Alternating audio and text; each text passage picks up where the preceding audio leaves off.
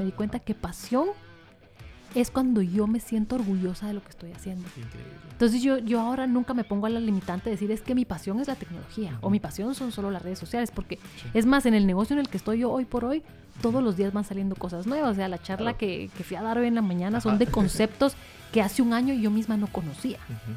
Entonces, no, y ahora eso me apasiona. O sea, Claro. estoy súper apasionada por la ciudadanía digital. Y eso Porque te hace hace un sentir año, orgullosa.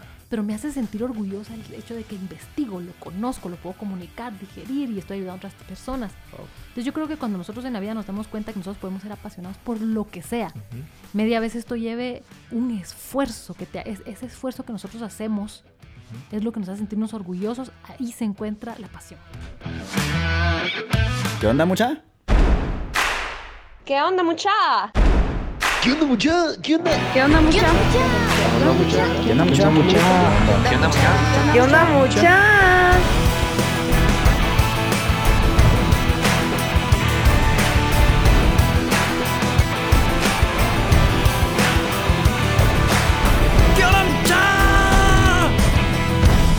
¿Qué onda, mucha? ¿Cómo están? Espero que estén muy bien. Mi nombre es Jorge Delio y suelo ser la persona que te recuerda que aún no sos ni la mitad de lo que vas a llegar a ser. Así que bienvenido una vez más a ¿Qué onda, mucha? Podcast. Comenzamos.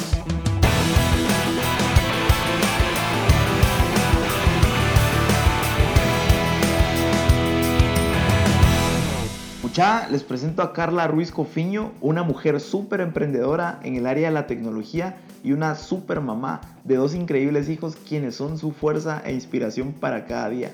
Estudió en la Escuela de Arte de Valais en Suiza y ha obtenido muchos reconocimientos por su iniciativa de emprendimiento en el desarrollo de la tecnología y uno de los más recientes otorgado por el INTECAP como la Mujer del Año. Carla es una estratega digital, especialista en medios sociales y empresaria de la tecnología, pero también es conferencista, activista social y le gusta defender y empoderar a la mujer. Es fundadora del programa Conciencia Digital, cofundadora de la agencia digital Milk and Cookies y su más reciente logro, el lanzamiento de una conferencia increíble llamada Ciudadanos Digitales, con el propósito de formar y empoderar a los líderes del futuro. Con Carla estuvimos conversando sobre la importancia de reconocer tus pasiones y que todo lo que hagamos hay que hacerlo con pasión. Es increíble cómo ella nos cuenta que a pesar de estar emprendiendo y hacer mil cosas a la vez, siempre aparta tiempo libre para dedicárselo a sus hijos y esposo. Y bueno, ya no te sigo dando más spam y vamos a lo que venimos. ¿Qué onda mucha? ¿Cómo están? Buenísimo. Bienvenida Carla, bienvenida a, a este podcast. Gracias por tu tiempo. Y qué increíble, qué increíble tenerte aquí. ¿Cómo No, estás? Pues muchísimas gracias. La verdad que para mí es siempre un honor cuando alguien está interesado pues en las cosas que yo tenga para compartirles, para contarles. Así que gracias por invitarme a tu proyecto. Gracias, buenísimo. Ok, te voy a hacer una pregunta que le hago a todos los invitados como para arrancar. Y es, ¿cuál es tu visión o propósito en la vida? ¿Qué es lo que te mueve? A mí lo que me mueve es que la gente realmente vaya tomando conciencia de todas las oportunidades que nosotros tenemos gracias a la tecnología. Pues ese es mi, ese es mi campo, ese es mi área. Yo soy apasionada de las redes sociales Increíble. y de ver todas las cosas positivas que ellas tienen para nosotros. Yo siempre pienso que en el mundo todos los problemas y los grandes retos que tenemos se pueden solucionar si los hacemos como comunidad, si nos unimos. Sí. Y qué mejor para unirnos como comunidad que las redes sociales. Así que mi visión a largo plazo Ajá. es la de crear un network de líderes globales Increíble. que saben cuál es su poder y cómo utilizarlo, cómo utilizar esta influencia que ellos tienen para mejorar el mundo en general. No, y ahorita es la era, o sea, la era digital, ¿no? Sí. Qué increíble. Yo, yo me tomé el tiempo de investigarte un poquito. y si, si yo te pudiera describir, sería como una emprendedora de la tecnología y una super mamá. O sea, Ah, me, me parece bien interesante. Y quisiera saber realmente qué, qué te gusta más de ser mamá. Eh, ¿Qué, qué se siente? ¿Cuál, ¿Cuál es tu experiencia?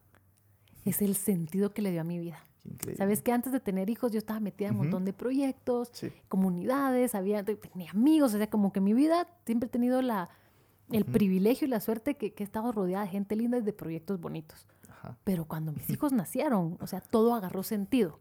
O sea, yo ahora cuando realmente quiero hacer alguna acción por el cambio climático, lo hago para ellos. O sea, yo quiero construir un mejor mundo para ellos. No es algo que es una frase bonita, no es una tendencia. Son mis hijos, son sus caritas, son sus sonrisas. Y lo que más me gusta es ver esta oportunidad tan grande que tenemos de realmente dejar un legado tangible que yo lo veo en ellos. Ellos van a hacer lo que nosotros les enseñemos y, y ojalá que logremos que sean personas que sigan multiplicando el impacto. Increíble. No, y estoy seguro que ellos son como tu gasolina, ¿no? Ay, sí. Me imagino. Sabes que uno piensa que cuando uno, porque a mí me daba miedo antes tener hijos, yo decía, ay, no, pero es una quitadera de tiempo, ya te imaginas, tiempo y presupuesto. Ajá, claro. Pero ahora te digo, o sea, trabajo la mitad de ca- la cantidad de tiempo que yo invierto en trabajar es la mitad o menos, pero soy mucho más productiva. O sea, yo me enfoco más, eh, eh, miro muy bien a qué cosas le digo que sí, a qué cosas le digo que no, trato de ser súper productiva y eso solo lo logré gracias a, a- a- a la atención que me, que, que me dan mis hijos. Increíble. Y tener tiempo para ellos, ¿verdad? O sea, vivir todas sus etapas, Mm. cómo crecen. Eso es una ventaja que también que, porque yo soy mamá grande, como digo yo, imagínate, mi primer bebé lo tuve cuando tenía 40 años, que Guau. tampoco es como que sea lo recomendado, yo creo que uno debería empezar a tener sus hijos a los 30, Claro. pero entonces a veces cuando yo veo los beneficios que yo tengo es eso, es la cantidad de tiempo que yo puedo pasar con mis chiquitos porque todo el mundo te lo dice, que cuando tenés hijos el tiempo se pasa volando, no te das cuenta. Sí. Entonces yo sí aprovecho muchísimo a pasar las tardes con ellos, a cuando me siento a jugar con ellos, de verdad estar una hora ahí sentada, no tener el celular, ponerles atención, llevarlos a sus clases de karate y cuando estoy ahí justo hoy le, le contaba yo a mi mamá que mi hijo cuando está en sus clases de karate le está haciendo, Ajá. pero cada rato me voltea a ver y me saluda para ver si él quiere mi atención. Entonces yo estoy ahí y no estoy con él. Yo antes pensaba, bueno, la hora que esté en karate voy a agarrar mi computadora, voy a Ajá. trabajar y no, yo estoy ahí, aunque no estoy con él, le doy mi total atención y me siento atrás del vidrio y, y le apacho el ojo cada vez que él me mira, yo lo Qué saludo bonito. y estoy ahí para él y eso me lo estoy disfrutando mucho. Qué increíble, qué, qué bonito saber eso, ¿no? Ok, el tema que vamos a tocar así a full de lleno es acerca de las pasiones. Cómo Ujú. encontrar tu pasión y cómo diferenciar realmente una pasión de un hobby. Te voy a preguntar, para ti, ¿qué, qué es la pasión? ¿Y, y qué, es, qué, es lo que, qué es lo que más te apasiona en la vida? Creo que ya, ya, ya me Para mí, pasión, es- es- este tema es algo que realmente es súper importante. Sí, Porque sabes que yo crecí, digamos, en, en mi infancia, mi escolaridad fue muy difícil. ajá. Porque justamente yo pensaba que yo, mi pasión era la pintura. Yo me considero una artista y todo el mundo me decía, es que esta niña, yo dibujaba muy bien, o sea, te sacaba retratos, acuarelista que parecía que hacía casi que fotografías, Wow. realmente era muy, muy dotada en el área de la pintura. Entonces a mí eso se me volvió mi pasión, pero como Ujú. tú dijiste, dijiste algo clave, ¿cómo hacemos para diferenciar la pasión de, un hobby, o de algo que se te hace fácil? Sí, Porque como para mí era tan fácil, entonces yo mentalmente y conceptualmente dije, pues esta es mi pasión. Pero entonces eso me quitó muchísimas oportunidades, porque yo en el colegio yo no estudiaba, yo no hacía cosas, no, no miraba otras lindas conceptos que había alrededor mío por pensar que eso era mi pasión. Entonces yo ahora, después en el tiempo sí me di cuenta, cuando yo llegué a quinto bachillerato, estaba ya, yo me habían expulsado de un montón de colegios y todo era mi última oportunidad. ajá.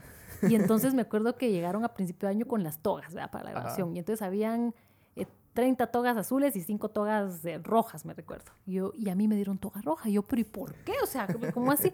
No, porque tú no estás sacando el, el high school, sino que solo el bachillerato, el normal. O sea, porque ni modo, yo no, no había estudiado. Y entonces éramos cinco los que no habíamos estudiado. Y entonces yo decía, no puede ser, mira, me pasé todo el año. Y en todo el año yo saqué lo que debería haber hecho en dos años juntos. O sea, yo sí tenía la capacidad, mática, física, química, todo. Lo que yo decía que yo no podía, sí podía hacer. Solo eran limitantes. Eran limitantes que yo misma me había puesto. Y entonces cuando por fin me logré graduar y tuve mi toga azul y todo, o sea, el aprendizaje que yo tuve, que para mí es una de las herramientas más poderosas con las que yo cuento hoy por hoy, es que me di cuenta que pasión es cuando yo me siento orgullosa de lo que estoy haciendo. Increíble. Entonces yo, yo ahora nunca me pongo a la limitante de decir es que mi pasión es la tecnología o mi pasión son solo las redes sociales, porque Sí. es más, en el negocio en el que estoy yo hoy por hoy, todos los días van saliendo cosas nuevas. O sea, la charla Claro. que, que fui a dar hoy en la mañana son de conceptos que hace un año yo misma no conocía. Entonces, no, y ahora eso me apasiona. O sea, Claro. estoy súper apasionada por la ciudadanía digital. Y eso Porque te hace hace un año, orgullosa. Pero me hace sentir orgullosa el hecho de que investigo, lo conozco, lo puedo comunicar, digerir y estoy ayudando a otras personas. Wow. Entonces, yo creo que cuando nosotros en la vida nos damos cuenta que nosotros podemos ser apasionados por lo que sea, media vez esto lleve un esfuerzo, que te, es- ese esfuerzo que nosotros hacemos es lo que nos hace sentirnos orgullosos, ahí se encuentra la pasión. Qué increíble. No, y a veces uno confunde una pasión por un hobby, ¿no? Sí, ese es el mayor error que todos conocemos, que cometemos. Yo Sí. cuando platico con patojos casi Ajá. siempre, no es que mi pasión es el fútbol, Ajá. o es la danza, o es y cabal. Se están, se están confundiendo con hobbies. Y porque eso se te hace fácil. Nos tenemos que alejar de lo que es fácil para nosotros. Es cierto, tienes toda la razón. Oye, ¿cómo, cómo le hago para identificar mis pasiones? Yo creo que las pasiones, co- como hablaba yo antes, no es que tengas que identificar para qué eso es bueno y entonces convertirlo en pasión, sino que a mí me gusta mucho pensar en qué cosas tú puedes resolver. Ok. Entonces nosotros tenemos que ver el mundo a nuestro alrededor y decir, bueno, ¿qué es lo que yo vengo a solucionar? Ujú. ¿Verdad? ¿Qué es lo que, ¿Cuál va a ser mi legado? ¿Qué es lo que voy a Sí. hacer? Y eso lo puede hacer un niño desde cinco años. Él puede pensar, ay, pero es que a mí me encantan los animalitos, yo ah, quiero que, que, que mejor yo voy a ayudar a la adopción, o, o otros niños que ya entienden sobre el cambio climático. Entonces, creo que es cuando tú miras a tu alrededor y decís, bueno, ¿cuáles son los problemas? ¿Qué son las cosas que más me molestan de la sociedad? De toda mi vida y mi alrededor, ¿qué es algo que no me gusta? Sí. ¿Cómo yo puedo cambiarlo? Y entonces ahí vas a empezar a identificar pasiones que no te habías imaginado. Porque nosotros tenemos la capacidad y tenemos el poder de resolver cualquier problema que querramos. Sí. Es solo que nos lo propongamos y que se nos vuelva una pasión. Qué increíble. Oye, ¿y qué opinas? Por ejemplo, uno a veces cuando es niño tiene, tiene un montón de sueños, ¿no? O sea, yo quiero ser astronauta, quiero ser bombero, quiero ser doctor, veterinario, lo que sea. Y a veces yo siento que hay muchos papás que como que le cortan las alas a uno. Sí. ¿Cómo, cómo, cómo es esa realidad? Porque es una realidad aquí. Sí, no, eh, para mí ese es un mensaje muy grande para todos los que Ujú. somos padres, que tenemos el privilegio de ser padres, Sí. es que tenemos que ser muy conscientes de la gran influencia que tenemos en nuestros hijos. Sí. Porque, digamos, y te lo dicen los psicólogos desde chiquitos, a veces uno, mira, sin darse cuenta y de la forma más inocente, estás platicando con una amiga por teléfono y dices, ay, no, es que vieras mi bebé, está tremendo, es retravieso. Tú ya le estás poniendo la etiqueta de travieso. y va a empezar a hacer totalmente. más y más porque a mi mamá le gusta que yo sea travieso, yo soy travieso. Entonces, no, hombre, es que él es súper chistoso, entonces yo me vuelvo el chistoso de la familia. Claro. Entonces, uno desde mamá siempre tiene que decir es que él es súper valiente, él es, mira, súper em, honrado, o sea, cualidades que nosotros realmente queremos que ellos tengan. Una cosa que es re linda es que hay cosas que nosotros no sabes si realmente tú eras así o tus papás te metieron, te vendieron esa Sí. idea.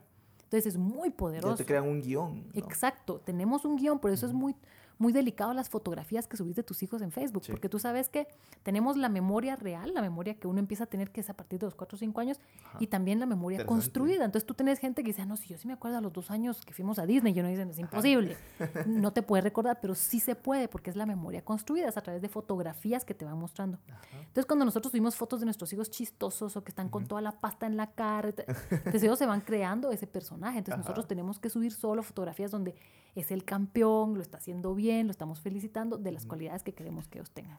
Entonces, si nuestros papás es realmente los primeros que nos tienen que ayudar a empujarnos y a apoyarnos. Y siempre, y sobre todo que es cierto, nosotros hoy por hoy yo te digo que hace 10 años todavía era muy limitante, porque Sí. si tú querías ir a estudiar al extranjero, realmente tenías que pertenecer a un cierto nivel socioeconómico. ¿verdad? Entonces había muchos sueños que uno decía, "A la gran, pero es que yo quiero ser eh, piloto aviador o yo Ajá. quiero estar en la NASA, era así como, ay, pobrecito, ¿verdad? eso sí no va a Ajá. ser posible. Hoy por hoy sí es posible. Todo se puede. Hay tantas oportunidades, hay tantas becas, grants, cosas a las que se puede aplicar. Es solo que nosotros sigamos una estrategia, ¿verdad? Qué increíble, buenísimo.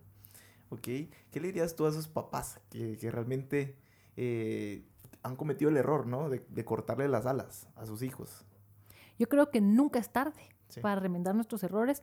A todos los que tienen hijos que son más chiquitos, Ajá. es el momento perfecto, ¿verdad? Ni modo. Ajá. A los que tienen hijos más grandes, tal vez hay gente que nos está escuchando que tiene hijos de 30, 40 años, que ellos Sí. saben que tal vez no los han apoyado como hubieran podido, o que faltaron ese par de palabras y palmaditas. Ajá. Nunca es tarde. Yo creo que es el momento de, de que ahorita agarren el teléfono, llamen a sus hijos y les digan lo mucho que ustedes creen en ellos. Yo tengo que para mí, yo sí creo que, pues si le mando un saludo a mi mamá cuando Ajá. escuche esto y a mi papá, porque Buenísimo. sobre todo mi mamá ya siempre, siempre, ¿sabes qué? Me acuerdo re bien cuando decía, si íbamos y nosotros un trabajo, Ajá. no era de estar nerviosos si nos iban a escoger para el trabajo. Mi mamá siempre decía, es que tú vas a entrevistarlos, a ver si a ti te gusta la empresa y a ver si tú te quieres quedar ahí.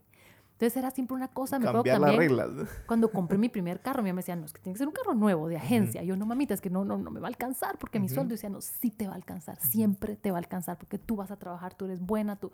Entonces ella siempre me metió esta idea Qué de increíble. ponerme metas grandes, de que siempre lo iba a lograr. Y ella, ella siempre ha sido así. Yo creo que eso también es lo que... Yo, yo cuento mucho la historia de que porque Ajá. mi mamá me decía también de chiquita, como yo era mala estudiante, como ya te conté.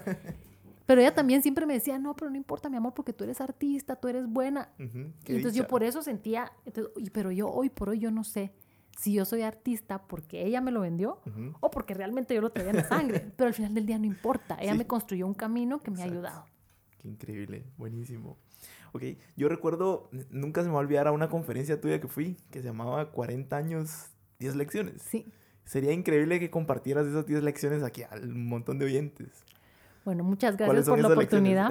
La verdad que yo esta conferencia la hice justamente pues cuando cumplí 40 años porque me había dado cuenta que había hecho cosas increíbles. Sí. El año que yo cumplí 40 años hasta me llamaron para darme un premio que dan en, en Washington a nivel Ajá. internacional y escogen a cinco mujeres del mundo para dárselos. Yo decía, pero ¿cómo es posible que yo soy una de ellas cinco? Ujú, Y cuando estábamos en el escenario también yo miraba lo que habían hecho las otras cuatro y decía. ¿Cómo llegué aquí? no, pero será que, y hasta empieza uno con el, el síndrome del impostor, ¿verdad? Que Claro. usted dice, "Ah, se Sí. van a dar cuenta que no, que no me merezco, que no soy tan buena. Sí. Entonces ahí fue cuando yo empecé, y yo decía, porque la verdad que no soy más inteligente que los demás, Ujú. no tengo nada, o sea, no, no tengo nada especial. ¿Qué fue lo que yo hice que me llevó hasta acá? Y de ahí es donde nace esa conferencia.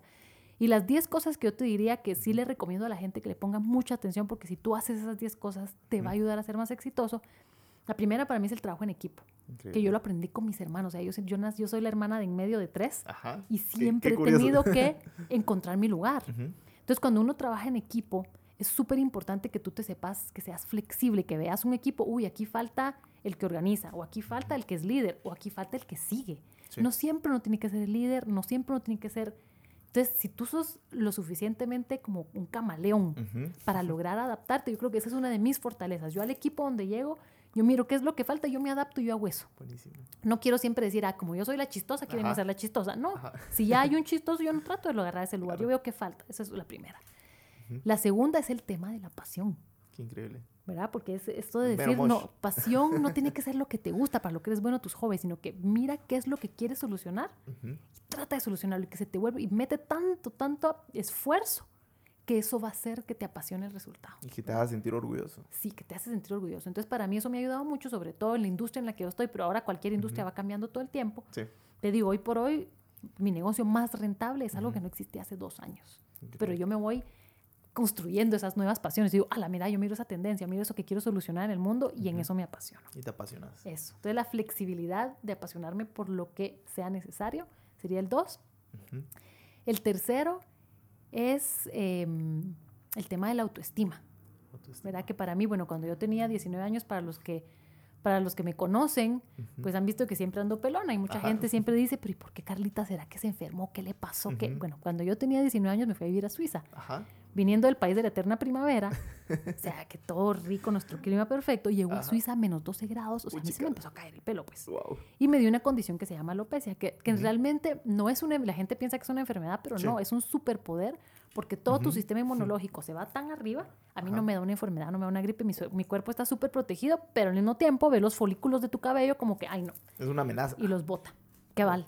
Entonces, me, entonces te imaginas yo a los 19 años que sentía que era la más divina por la gran Ajá. cabellera que tenía y se me empieza a caer yo decía, me quería No, morir. hombre. Pero entonces, Wow. como estaba viviendo en Suiza, tuve la gran suerte que es una comunidad que hace mucho ejercicio y todo es Ujú. outdoors y la montaña. Entonces, cuando yo estaba subiendo la montaña, pero yo pobrecita víctima con mi pañuelito, porque yo decía, ay, no, pobre yo, que se me está cayendo el pelo. Ujú. Yo quería estar triste, yo quería estar deprimida, pero cuando yo estaba subiendo la montaña no podía. Y cuando Ujú. estaba en la cima de la montaña estaba feliz, así Wow. como embriagada. Y decía, pero ¿qué es esto? Ahí descubrí el poder de los neurotransmisores, que son nuestros y nuestros químicos de la felicidad, que es la dopamina, la oxitocina, Ujú. eh, las serotoninas y las endorfinas, ¿verdad? En ese momento lo que me estaba a mí trabajando mucho eran las endorfinas que haces con el ejercicio. Y eso es como que te tomas un tequila. Cuando tú tomas tequila estás feliz, parrandeando, te sentís el más cool, pero eso no es sostenible. Sí. En cambio, los, los químicos de la felicidad, sí, los neurotransmisores. Entonces, me ayudó mucho a darme cuenta que cuando yo estoy contenta, cuando yo me siento bien, cuando yo soy positiva, o sea, me siento mejor y tengo más autoestima. Y al tener una mejor autoestima, yo me la creo. O sea, yo puedo hacer cosas, yo puedo emprender, yo puedo eh, meterme en una carrera. Entonces, no hay mejor motor que el que uno mismo crea en uno. Pero para eso tienes que tener una Te autoestima la tienes que creer. alto y el autoestima se trabaja todos los días. Buenísimo. Entonces, yo estudié mucho el tema de, los químicos y los neurotransmisores. Y, y me encanta, o sea, hacer cosas todos los días chiquitas para poder activar estos químicos. Entonces eso me hace ser una persona con autoestima alta, que me ayuda muchísimo. Y otro de los 10 consejos que es el positivismo. O sea, uno tiene que trabajar el ser una persona positiva como que si estuviera haciendo el gimnasio. O sea, uno va al gimnasio para mantener un cuerpo saludable, Claro. pues una mente saludable también se trabaja. Totalmente. Entonces todo el tema de los pensamientos positivos, el tema del agradecimiento, Sí. hacer ejercicios de gratitud, Eso es súper importante porque te hacen ver el mundo de otra forma. A mí me- Meditar o hacer esa introspección, ¿no? Exactamente. Y eso es algo que se hace todos los días y te ayuda muchísimo. ¿Cómo, cómo le haces tú? A mí, a mí se me hace, porque se me hace muy difícil Ajá. meditar, sabes que nunca realmente he podido hacerlo bien, pero entonces a mí me gusta hacer eh, los ejercicios de agradecimiento. Ajá. Hay uno que es que tú agradeces siempre por tres cosas, todas las noches, pero tienes que apuntarlas. Ok. Pero te vas a dar cuenta, pero tienen que ser tres cosas distintas. Entonces, si tú ya agradeciste porque, ah, yo agradezco porque tengo familia, porque tengo techo, porque tengo carro, nunca más puedes volver a agradecer, ay, ya agradezco porque tengo mamá, No, no, se, se, puede vale repetir. porque ya viste familia. Ay, yo agradezco porque qué lindo mi cuarto. No, si ya agradeciste techo. Entonces, Ujú. te vas a dar cuenta que después del décimo día ya no tienes nada por qué agradecer. Y entonces ahí es donde tenés un pantalón que te querías poner, pero está Ajá. sucio. En vez de enojarte y decir a la gran, es que no me han lavado mi pantalón, te lo pones sucio y estás súper contento porque está hasta más aguadito, está más cómodo, le ves el lado bueno a la vida siempre. Claro. Entonces agradezco porque mi pantalón no estaba lavado y me lo pude poner suavecito. Entonces a todo le das la vuelta, pero ya tu cerebro hizo nuevas Pequeños conexiones. detalles. Entonces eso es algo que yo trato de hacer todo el tiempo. Increíble. Y de ahí, bueno, ¿qué otras de las 10 lecciones hay? El tema de eh, darle importancia a la gente que está alrededor tuyo, porque nosotros todos los días vamos conociendo personas que van formando parte no de nuestro network, Sí. sino quienes forman realmente parte de tu capital social. Wow. Para mí la diferencia entre network y capital social es que network pues es toda la gente que conozco. Sí. Capital social son las personas por las que yo he hecho algo. Mm. Y es gente que está agradecida conmigo, gente que me tiene cariño y que cuando yo lo necesite van a estar ahí para mí. Buenísimo. Gente que yo les puedo decir, a la mira, fíjate que estoy aquí en la zona 15 y piché llanta, o sea, no me, no me venís a ayudar. Oh, O sea, esa gente vale oro. ¿Cuántas personas van a venir? Van a venir a los que tú ya les hayas ido a cambiar una llanta antes. Increíble. Entonces yo siempre digo que la regla número uno de la construcción de capital social es dar antes de pedir. Entonces eso para mí ha sido, me ha abierto muchísimas puertas porque yo realmente lo tengo como costumbre el utilizar mis redes sociales. Yo por lo menos una vez a la semana yo utilizo pues el poder y la influencia que tengo en las mismas para darlo a otras personas. Entonces yo siempre felicito a tal emprendedor, felicito a tal proyecto, miren, entonces yo trato mucho de dar y dar y dar sin esperar recibir a cambio, pero Claro. entonces voy construyendo un capital social que me ha subido, me ha ayudado muchísimo. Esa es otra de las cosas. Buenísimo. Eso me recuerda ahorita una vez que me dijo mamá, tus amigos realmente contados con los dedos de una sola mano. Y es muy cierto. Sí. Muy, muy cierto. Y hay que atesorar a esas personas, ¿no? Ay, sí, no hay que cuidar. Y una cosa, hay que escoger muy bien esas cinco Ajá. personas. Tú sabes que tú eres la mezcla de las siete personas con las que más uno se junta. Wow. Entonces, a veces uno dice, no, es que yo, tú tienes que pensar bien qué tipo de persona quieres proyectar. Entonces, si tú dices, no, yo quiero proyectar ser una persona alegre, positiva, yo quiero tener una vida más saludable, pero te cuesta comer bien hacer ejercicio, y yo quiero ser un emprendedor exitoso. Ujú. Entonces, tus siete mejores amigos tienen que ser un maratonista, una nutricionista, ¿me entendés? O sea, no, no tan así, pero sí es gente que ese es su estilo de vida, gente que está súper contenta todo el tiempo. Entonces, uno se tiene que rodear de esa gente porque eso es lo que tú te vuelves también. Increíble. ¿verdad? Buenísimo. No, y hasta a uno se le pegan los hábitos, ¿no? Sí. Hasta las no, mismas te frases. digo, el tema de, de ser más saludable, si uno se junta siempre con el que siempre quiere ir a comer pizza, y poporopos y las donas, y por supuesto que se te va a antojar, pero cuando uno está con gente que es súper saludable y todo, pues no tenés otras opciones y, y entonces uno se va volviendo igual también, ¿verdad? Buenísimo, gracias, gracias por eso. Ok, pasando a otro tema, qué increíble estas, estas lecciones. Para ti, ¿qué, qué es alcanzar el éxito? ¿Y, y cuál, es, cuál es tu receta del éxito? Pues yo, pues yo ahorita, sabes que yo antes pensaba que era una persona exitosa porque Ajá. pues había recibido muchos premios, eh, el emprendimiento yo estaba haciendo lo que quería con el tiempo que quería. Creo que también a nivel personal, pues eh, realmente tengo la súper suerte de estar con un hombre maravilloso que parece sacado de una película. Entonces yo decía, yo ya, yo ya soy exitosa, tengo todo como que a nivel personal y a nivel profesional.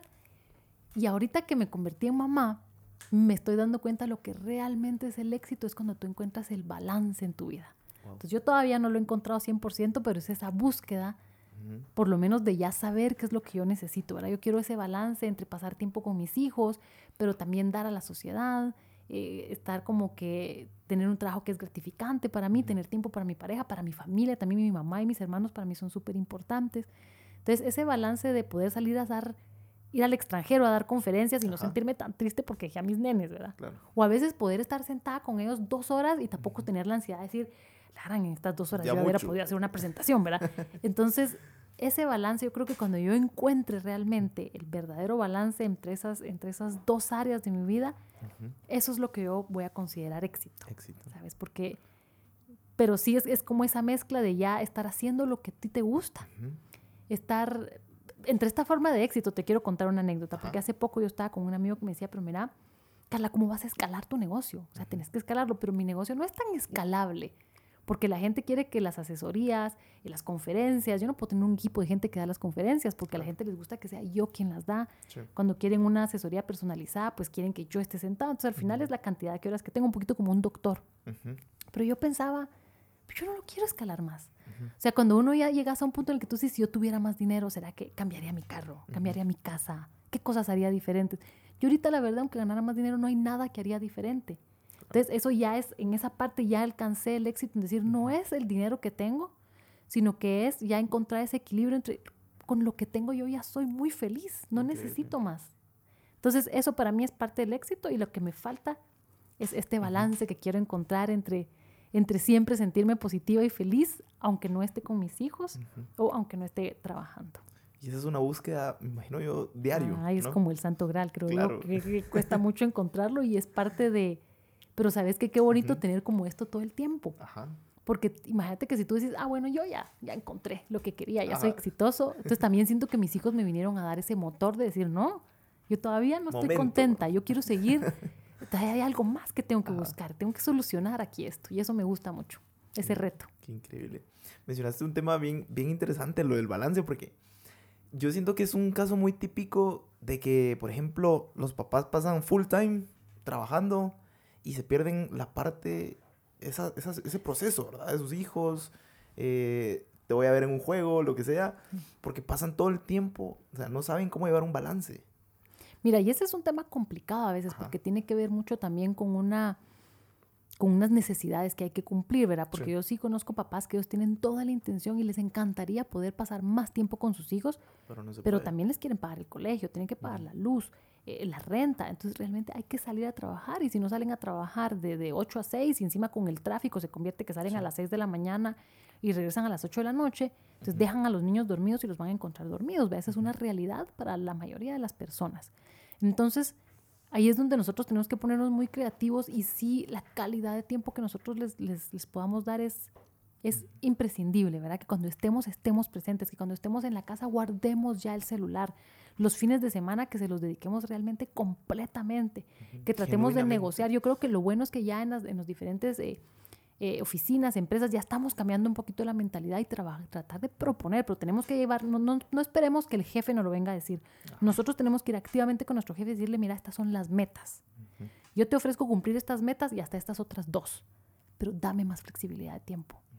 Si nosotros sabemos cumplir realmente nuestras metas, entonces vamos a poder ser mucho más flexibles. Digamos, en, en la oficina de mi esposo lo han implementado y hay días que son de home office. Entonces uno escoge qué día quiere trabajar en su casa y la productividad ha subido y la gente está cumpliendo más sus metas, ¿verdad? Y entonces ahí ya puedes trabajar con tus hijos.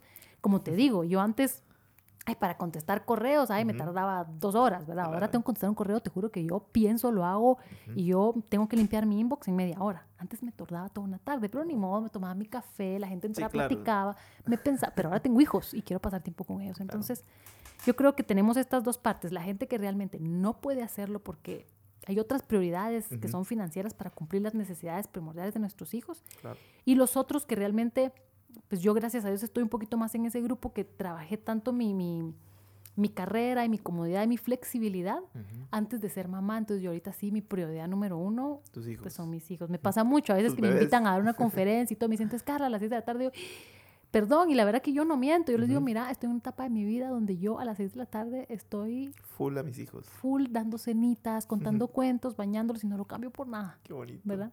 Sí, porque ya no regresa el tiempo, ¿no? Ya no regresa. Y ahorita están muy chiquitos, sí. Qué bonito. Gracias por compartir eso. Cambiando un poquito más a, a tu parte emprendedora tecnológica, cuéntanos un poquito sobre una conferencia que es muy es un proyecto muy nuevo tuyo, que es sobre ciudadanos digitales. ¿De qué trata todo esto? Para mí, eso como, como hablando de las pasiones, es un tema que me tiene completamente Bueno, se te nota, lo transmites. así cool. apasionada, porque Ajá. Sí siento que es, es parte del futuro de la sociedad en general.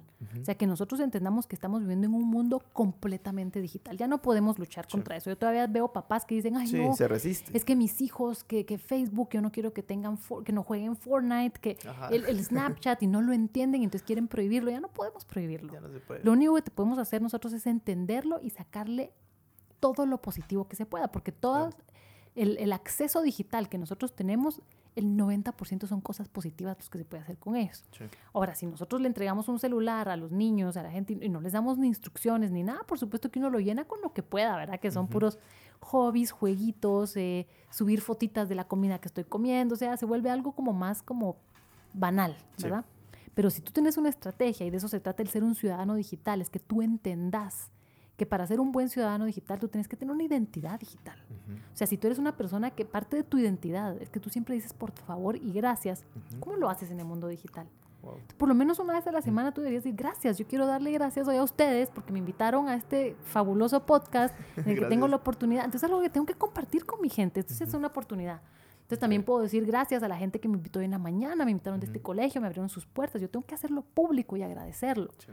Entonces por lo menos una vez a la semana uno debería estar agradeciendo por una cosa. Porque es Parte parte de de, una mi cultura. identidad. cultura Un ejemplo que yo le doy a los papás que tienen para ir formando la identidad de sus hijos es que les tienen que enseñar. A mí me gusta mucho el tema de las metas de desarrollo sostenible porque son muy fáciles, son 17. eh, tú puedes buscar en internet metas de desarrollo sostenible para niños de 3 años o, de 15 años y hasta te dice juegos, eh, bibliografía de todo cómo hacerlo. Y les haces que escojan una. Digamos que se escoge el cambio climático. Entonces eso va a ser parte de tu identidad digital, que tú siempre estás abogando por el cambio climático. Por lo menos una vez a la semana tienes que hacer un post, compartir algo, un link, una noticia que tenga que ver de cómo nosotros como seres humanos tenemos que cambiar nuestro comportamiento y aportar para el cambio climático. Entonces van, eso ya es identidad digital, ¿verdad? Después hay otro que es la privacidad digital. ¿De qué se trata? ¿Cómo se hace?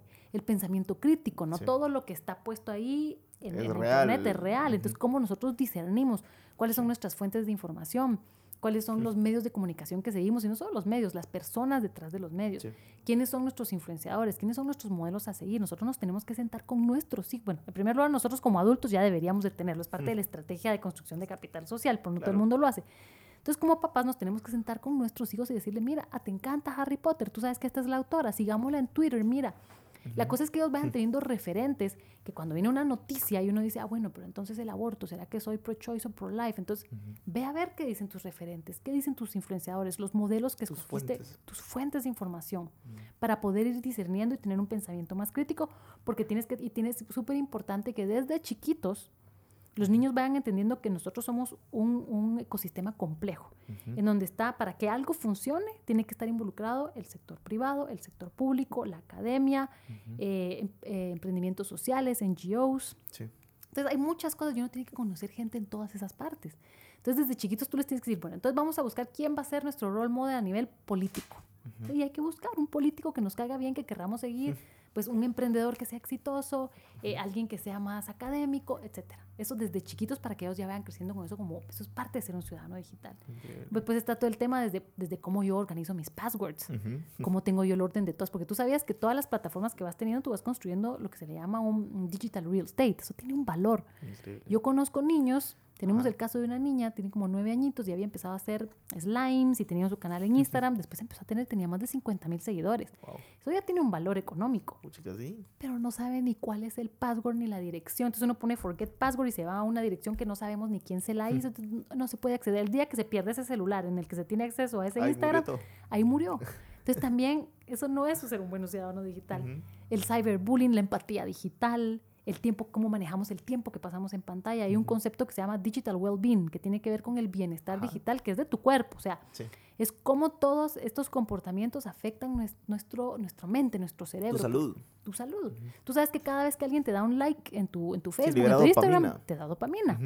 Entonces también esto puede ser positivo, puede ser negativo. Entonces tenemos que entenderlo y te- hay muchas estrategias para ir cubriendo nosotros nuestra salud también. Increíble. Entonces de todo eso se trata esta conferencia que realmente me encanta y para los que nos estén escuchando, esta conferencia nosotros la estamos dando totalmente gratis. Buenísimo. En cualquier colegio donde nos llamen, lo único que nosotros pedimos es que junten un grupo de 50 personas como mínimo para que nosotros lleguemos. Y eh, Fundación Tigo está patrocinando estas charlas para darle el dinero a Voces Vitales, que es un programa de empoderamiento para mujeres. Entonces es como un círculo bien bonito porque ayudamos a, a que los papás entiendan mejor cómo usar la tecnología para formar hijos que son líderes digitales, no Sí. solo ciudadanos digitales, Es pero que ya nacieron líderes. con un iPad en, en los brazos. ¿no? Sí, yo te digo, mi hijito de un año. O sea, él dice papá, mamá, agua y iPad. Wow. Sí, y lo busca y sabe dónde está y ya lo sabe prender, es increíble. Y ya puede buscar en Google ahí. Ay, a solo eso le falta. Pero el de tres años sí. Me imagino. Oye, este es un tema un poquito bien, bien con bastante como controversial, bien polémico, ¿no? Porque, por ejemplo, yo todavía tuve la dicha de, de crecer en esa época donde no tenía ni el teléfono ni nada, salía a sí. jugar fútbol, escondite, puchicas, o sea, de verdad yo esa, eso lo valoro mucho porque ahora veo a los niños de ahora y ya, no- ya no hay nada de eso. O sea, ellos prefieren mil veces estar en el PlayStation o prendidos en el teléfono que salir a jugar con los demás. Sí. ¿Qué opinas tú de eso? No, la verdad que esa es nuestra responsabilidad ahorita como padres de familia, como adultos, de cambiar este comportamiento. Es una realidad que nuestros hijos tienen que tener acceso al Internet. Nuestro hijo, de verdad, desde los tres años es buenísimo si él tiene hasta su propio iPad, pero tiene que ser una cosa controlada. Entonces, cuando nosotros sabemos que lo estamos haciendo bien, tenemos que saber que nuestro hijo está, o sea, para medir el uso digital de tus hijos, se lo puedes dar media vez él sí esté haciendo ejercicio físico. Entonces hay que meter, como ahora tenemos el gran reto de que es tan atractivo la televisión y el Ajá. iPad y todo, entonces es mucho más fácil meterlos, ¿verdad? Bueno, vas a ir al karate, vas a ir a la natación, vas a ir al fútbol, Y donde como ellos recompensa entran. te doy esto. Exacto, y, y al final, pues ojalá que se les vaya volviendo algo que también les gusta, porque que esa, es, que esa es la magia de estas cosas, porque Claro. veces te vuelve una competitividad que nuevamente nosotros como seres humanos somos, estamos diseñados de una forma tan perfecta que sí funcionamos a través de todos los químicos y cosas que tenemos. Entonces, por supuesto, estar viendo la televisión es tan fácil y ahí te está liberando tu- tu- tus diferentes dopaminas y neurotransmisores. Pero lo mismo hace el karate, cuando tú estás Sí. en un combate y estás ganando y todo, y tienes todas esas endorfinas el fútbol, o sea, y que te Claro. aplauden, que metes el gol y que... Entonces te vuelve también un vicio. Entonces tenemos que tratar de buscarles esas otras recompensas y que se les vaya volviendo no una obligación para que entonces ya, si hago el karate me van a dar media hora de internet. No, Ujú. que se les vaya volviendo, yo adoro el karate, ¿verdad? yo me encanta el fútbol, pero entonces tenemos que saber que si nuestros hijos sí ya cumplieron con hacer una o dos horas de ejercicio al día, sí están teniendo relaciones sociales, o sea, donde ellos ven sus amiguitos y todo, sí están leyendo, porque no es lo Sí. mismo leer e informarte, tú no le, pues, le, le estás, le dices, ah, sí, pero mis hijos solo miran documentales de National Geographic, no es lo mismo que leer un libro. Entonces, si tú le inculcas todas esas diferentes actividades, el iPad tiene que ser nada más otra más de esas actividades. Lo Una que pasa es que requiere mucho tiempo por parte de los padres. Yo, yo te soy muy sincera, para mí a veces que estoy súper cansada, estoy agotada, tengo un hijo de tres años, otro de un año, el de tres años es tremendo, te digo. Entonces, hay veces que sí, yo lo único que quiero es sentarme con ellos, abrazarlos y ver una peli. ¿verdad? Y para mí es un momento súper lindo y estamos en la cama abrazados. Yo digo, pero esto qué, qué de malo puede tener.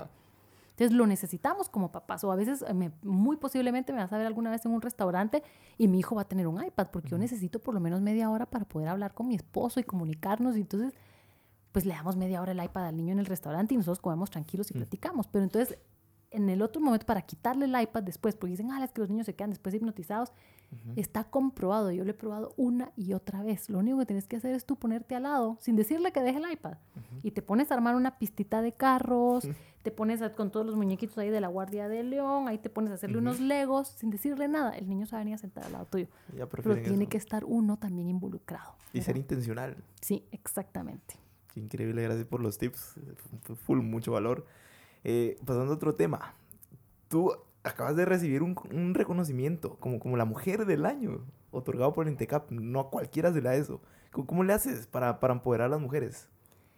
Pues yo creo que yo trato de una forma muy genuina compartirles lo que a mí me ha funcionado. Sí. ¿verdad? Porque, como te decía hace un rato, ¿verdad? Yo no creo que yo tenga nada especial, ni soy más inteligente, ni he tenido más oportunidades, pero hay ciertas cositas que he tenido la suerte de ir haciendo bien. Entonces, eso es lo que yo trato de, de comunicarles, ¿verdad? De compartirles. Yo creo que cuando, cuando nosotros como mujeres nos volvemos una comunidad en la que nos ayudamos y nos tratamos como hermanas, yo quiero que a ti te vaya bien, porque entre mejor te vaya bien a ti, a mí también. Sí. Entonces, compartir todo eso, para mí eso es a lo que yo le llamo empoderamiento de la mujer. No es porque yo me sienta de que, ay, como yo, pues, pues soy considerada como una mujer, pues, eh, líder o exitosa, entonces ya yo puedo venir a empoderar a las demás. No, no es eso. Es, es más ponerme, todas estamos en el mismo nivel y tanto qué cosas me puedes enseñar tú y qué cosas te puedo enseñar yo. Entonces, para mí el empoderamiento es como esta apertura de corazón, pero genuino Genuina. que te importe la persona que está al lado tuyo para decirle, mira, yo creo que esto lo podrías hacer mejor así, o qué tal si te pasó este contacto, qué otra cosa necesitas. Entonces es eso, es abrir todos, pues las herramientas que yo tengo, mis contactos, todo lo que yo tengo a mi favor, cómo lo puedo compartir con las demás, Sí. ¿verdad? O simplemente a veces compartiendo una experiencia o algo que tú ya hayas pasado. Sí, eso es súper valioso. Yo te digo que ahorita, desde que yo empecé a ser mamá, para mí ha sido tan importante que me compartan otras experiencias, porque para mí, nunca se me va a olvidar, yo tenía, estaba una semana de dar a luz, con aquella mi panzona, y estaba con una amiga y me dice, ah, mira, entonces la semana que entras a dar a luz, y me dice, mira, no te vayas a asustar si de repente te pones triste y todo, porque son las hormonas, y te puede entrar el baby blues y todo. Mira, si tenés necesidad de llorar, llora, pero llora con ganas y no te sientas mal. Y yo decía, estás loca. ¿Cómo voy a llorar si tengo la gran bendición de tener un bebé? Yo voy a ser la mujer más feliz, tengo que ser la más agradecida. Ajá. Cabal, dicho hecho, a la semana, Pasó. yo estaba con una tristeza y una cosa. Yo decía, no, no, no. no.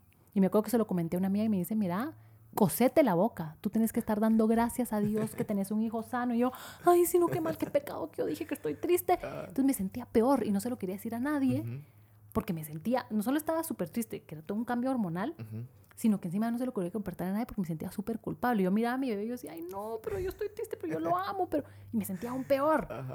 Cuando empecé a oír otras mujeres, a leer blogs, a- podcasts, así como lo Claro. que tú estás haciendo, es súper valioso porque cuando yo empecé a ver a puchica, pero si a Sí. todas les pasa. Entonces no es que yo sea mala madre, Claro. es que es un tema hormonal, son los baby blues que uno por fu- pues, quisiera que no le diera, Parte pero del proceso.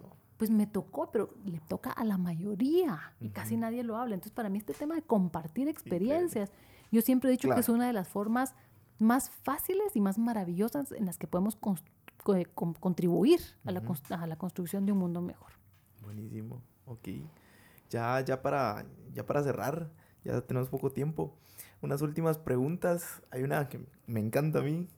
se- y es la siguiente. Si pudieras tomarte un café por cinco minutos con la Carla de 15 años, Ay, Dios, voy a llorar. ¿qué le dirías? Imagínate que la tenés aquí enfrente. Le diría que no se preocupe. Yo a mis 15 años realmente estaba súper perdida. Yo siempre pensaba, encima, te digo, a mí no me gustaba estudiar. Entonces yo tenía esta preocupación que decía, la gran, y me faltan todavía como tres o cuatro años porque me había echado uno de colegio, qué hueva. Y la universidad, pues yo no voy a poder con la universidad. Y yo a veces todavía pensaba, yo decía, bueno, entonces tal vez me tengo que casar bien. Imagínate qué triste. Pensar que te tenés que casar bien para poder sobrevivir. O sea, decir, ¿de qué voy a vivir yo si a mí no me da la cabeza?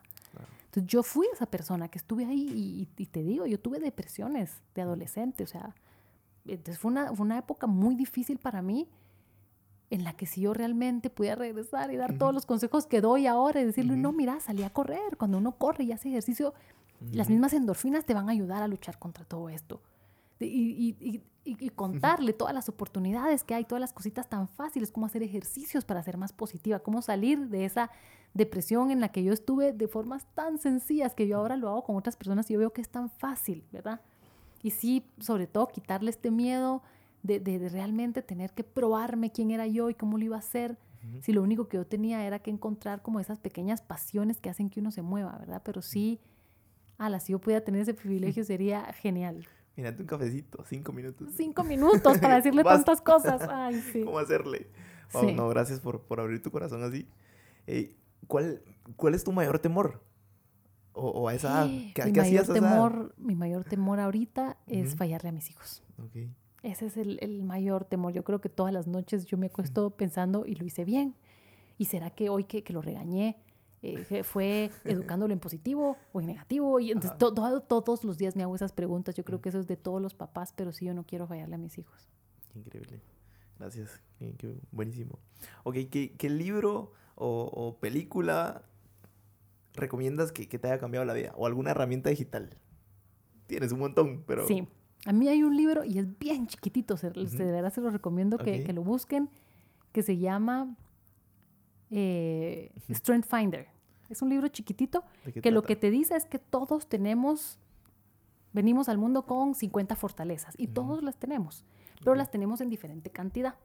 Entonces, por eso es que hay veces que uno, cuando yo te hablo de flexibilidad en un equipo de trabajo, por supuesto uno siempre piensa, no, a mí me gusta ser el que organiza, porque esa es tu, una de tus fortalezas. Número uno, está en tu top five, es que tú eres buenísimo organizando. Ujú, Pero hay otros que no son tan buenos, pero si lo necesitan hacer, está en su número 25, lo van a lograr hacer. Pero uno no debería de forzarse puede ser bueno para todo, pero lo mejor es sacarle mejor provecho a tus top 5. Sí. Entonces, este librito viene con un, te- con un código que tú te puedes meter a la web y haces el 20 minutos el test y te Ajá. dice cuáles son tus top 5 fortalezas. Wow. Pero no solo te dice eso, el librito viene también aparte con, bueno, cómo se le habla a las personas que tienen estas fortalezas, cómo se le saca más provecho, en qué profesiones deberías de estar. Entonces, realmente para mí se me ha vuelto una herramienta súper linda, no solo haberlo hecho para mí, sino que, digamos, con mi equipo de trabajo en la oficina todos lo hicimos para saber entonces cómo relacionarnos, Wow. eh, para hacerlo con tu pareja, con tus papás. Porque entonces hasta la forma de hablar cambia. Digamos, yo tengo, había un caso muy especial de una persona a la que yo cada vez que le decía, no, pero es que mira, hagamos este proyecto, ta, ta, ta, ta", y a mí me encanta hablar, ¿verdad? Te- Ujú. Te cuenta. Y entonces esta persona siempre de entrada decía, no, es que, es que no. Después de que nos hicimos nuestro análisis y las fortalezas, decía, las personas con estas fortalezas Ujú. siempre hay que hablarles en resumido. Llevar con una presentación tres slides, dos bullets por slide Suficiente. resumido, a todo me decía que sí. Entonces también no es, es cómo hablamos, Qué cómo, poderoso. ¿verdad? Entonces uno se tiene que adaptar a las personas. Entonces para mí ese librito me ha cambiado la vida porque siempre, te digo, el trabajo en equipo, nosotros estamos, no hay absolutamente nada en la vida que podamos hacer solos. O sea, aquí no estamos sentados solos, aquí el estudio, las personas están con nosotros. Este podcast va a ser posible gracias a un equipo, no estás tú solito. Sí. Entonces, ¿Cómo nosotros siempre, ¿no? les agradecemos, nos relacionamos, los conocemos? Para mí yo creo que esa ha sido y es, es una herramienta que todos tenemos, una, una habilidad que todos tenemos que desarrollar. Así que ese librito se llama Strength Finder, Buenísimo. de Tom Rath, es el autor. para lo Seguramente busquen. todos lo van a comprar, fijo. Sí. No, y eso me, me recordó, ayer yo fui a una conferencia en donde cabal mencionaban de que uno realmente tiene que enfocarse en sus fortalezas, no en sus debilidades. Porque imagínate si tus fortalezas, te enfocas en tus fortalezas, se vuelven súper fortalezas. Ujú. Y Sí, y a veces que nosotros increíble. queremos hacerlo todo, sobre todo para los que son emprendedores, ¿verdad? Que nos toca hacer todo. Sí, Y, y uno puede. Yo- y a veces uno se siente también así como rico, decir, a la gran, qué rico, porque Claro. lo podía hacer todo. Pero después te vas dando cuenta que el tiempo es limitado. Entonces, por Sí. eso es que te tienes que enfocar en para lo que eres mejor y para lo que ya fuiste construido. buenísimo. ¿Y alguna película? Películas que me, que me hayan cambiado la vida, Ajá. déjame pensar. A mí, pues. se vale Netflix. Ah, Mira, ahorita Ah. me agarraste un poquito como en fly, porque yo soy así súper romántica para las películas y así como que lo uso como un entretenimiento. Ajá. Pero una película que a mí me encantó se llama El fabuloso destino de Amélie Poulain. Es una Ok. película francesa. Pero me encanta porque es la historia de esta patoja que ella es, o Ujú. sea, es súper creativa, es un poco inocente, pero es así como muy, muy lúdico, como ella afronta todas las cosas, ella es súper buena, siempre está viendo qué puede hacer con las demás personas. Entonces a mí esto lo que me deja es este sentimiento de que nosotros tenemos que tratar de ser así, de ir por la vida no viendo todo lo malo del mundo, porque, o sea, todos los días podemos encontrar mil cosas que no Sí. están bien. Pero si vamos por el mundo un poquito más como con la actitud de Amélie Poulain, que es, eh, hasta ves, los colores de la película, es todo súper alegre, tratando de hacer mejor la vida de las personas que están a tu alrededor sin esperar nada a cambio. Claro. Ella les hacía pequeños cambios en su vida, pequeñas como bromitas, cosas que hacían que la gente sonriera y no sabían ni de dónde había venido. Entonces a mí me gusta mucho esa actitud y trato de, trato de llevar una melípula en mi corazón y proyectarla hacia afuera todos los días. Buenísimo, gracias. ¿Y alguna herramienta digital? Herramienta digital, yo creo que es una combinación de todas, Ajá. ¿verdad? Yo creo que más de hablar de la herramienta, yo creo que nosotros tenemos que establecer cuál es nuestro comportamiento base hacia las mismas, porque las herramientas van a ir cambiando todo el Sí. tiempo. Ya viste que ayer fue Facebook, eh, después fue Snapchat, ya ahorita ya se, ya se está muriendo, que ahora Instagram con los stories. Entonces, como yo lo ¿eh, que no? creo es que las herramientas digitales, a mí creo que lo más poderoso es cómo tú puedes posicionar cuál es tu mensaje, cuál es esa solución y encontrar la comunidad que te va a ayudar para lograrlo. Entonces pueden ser muchas las herramientas, pero eso no es lo importante. Lo importante es por qué quieres usar esa herramienta. Entonces cuando tú me dices, mira, recomendame una herramienta, podría ser de productividad, podría Sí. ser de creatividad, podría ser de... No, ¿cuál es la solución? ¿Qué es lo que quieres solucionar? Porque es, es ese concepto que vas a llevar en tu corazón Ujú. va a ser la herramienta que te va a abrir cualquier puerta. Buenísimo. Y se adapta a cualquier herramienta que se venga. Sí, exactamente. Increíble. Ok, ¿qué es lo primero? Ah, ahorita vamos a, a jugar una, una pequeña dinámica. A eso me gusta. Sí, va, lista. va, te voy a mencionar una palabra y tú me dices lo primero que se te Mm, viene a la mente. ¿Sí? Ok, lista. Va. ¿Qué es lo primero que se te viene a la mente al escuchar la palabra chingar? Amigos, ok. Ok, buenísimo. Yo siempre busco como palabras chapinas o cositas Sí, así. me gusta. Me han mencionado La cosas bien locas. es Ajá. conocer con los amigos, pasarla bien, buenos Ajá. momentos. sí. Buenísimo, ok. Eh, gracias, te agradezco un montón por tu tiempo, por tu valioso contenido. Estoy seguro que vas a impactar a miles, miles de, de oyentes que escuchan este podcast. Así que muchas gracias por tu tiempo. No, gracias a ti. La verdad que te repito, como te decía al principio, me siento muy halagada de que me hayas invitado No, para mí es pues, a esta iniciativa. Yo realmente creo muchísimo en el poder de compartir las experiencias. Ujú. Uno nunca sabe. Tal vez esto lo van a escuchar- escuchar 100 personas, 1000, pero con una Ujú. Con una que alcance uno. que nosotros suficiente. le cambiemos el día y lo hagamos sonreír, ya Ajá. vamos a haber hecho nuestra tarea. Así que muchas gracias y felicitaciones. Increíble. Gracias, Carla. Te agradezco un montón. Chao. Chao. Listo. Muchas gracias a todos por escuchar y buena onda por quedarte hasta el final. Espero que te haya servido el contenido y que lo apliques a tu vida, porque al final de eso se trata. Eso es lo más importante. Carla, muchas gracias por tu tiempo, por tus historias y el contenido increíble que nos diste a todos. Me disfruté muchísimo la conversación. Recordemos que una pasión es todo aquello que nos hace sentir orgullosos y hay que tener cuidado de no confundirlas con hobbies. ¿Y cómo saber que estás metido en algo que te apasiona? Como lo mencionamos en este episodio, cuando estamos tan inmersos en la actividad que perdemos la percepción del tiempo. Allí definitivamente estás haciendo algo que te apasiona.